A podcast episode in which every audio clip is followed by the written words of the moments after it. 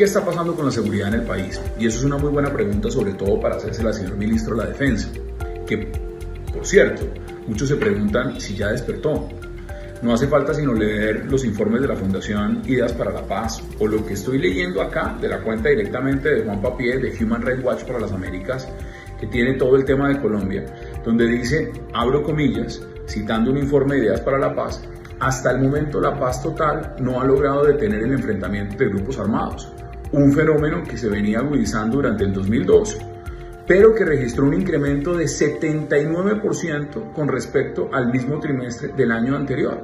Entonces, la pregunta es, sobre todo a los influenciadores, que se la pasaban hace unos meses atrás diciendo SOS nos están matando, preocupados por supuesto y con toda la razón y la indignación nacional de los crímenes y masacres de líderes sociales, ¿qué están diciendo ahora? Porque no los veo tan activos en las redes sociales, no los vemos eh, justamente manifestando la gravedad de estos asuntos.